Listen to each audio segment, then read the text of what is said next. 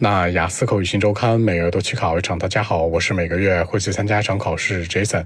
今天和大家分享讨论一下 Part One 当中的高频话题，叫做上一个假期相关。原题这样说的，叫做 Where did you go for your last holiday？上一个假期去哪儿了呢？开门见山三个思路。首先回答这个问题，我啊上个假期其实哪儿都没去，本来打算出国，但是不太现实，现在有疫情什么的。其次呢，交代理由，因为现在国内管得非常严，不太允许出国什么的。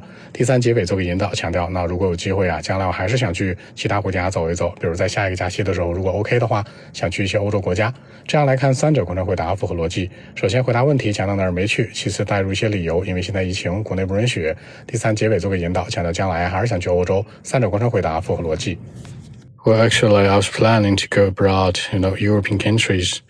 But in fact, I can't do that now. It's uh, not allowed to do so in my country. What I think about currently is that uh, I'll just stay at home until my next holiday. So I think that's it. 那在结尾的时候呢，Jason 做了一个引导，强调出来呀，下一个假期我还是想出国待着，可能这是我现在目前所有的一个打算。考官接下来就问了，那你假期一般都出国吗？有没有想在国内玩呀什么的，形成更多话题比对。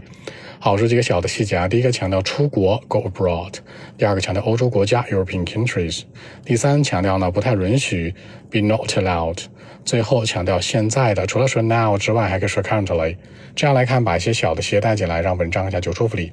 好，那今天的期节目呢，就录制到这里。如果大家更多的问题，还是可以 follow WeChat b 一七六九三九一零七 b 一七六九三九一零七。希望今天这期节目给大家一点帮助，谢谢。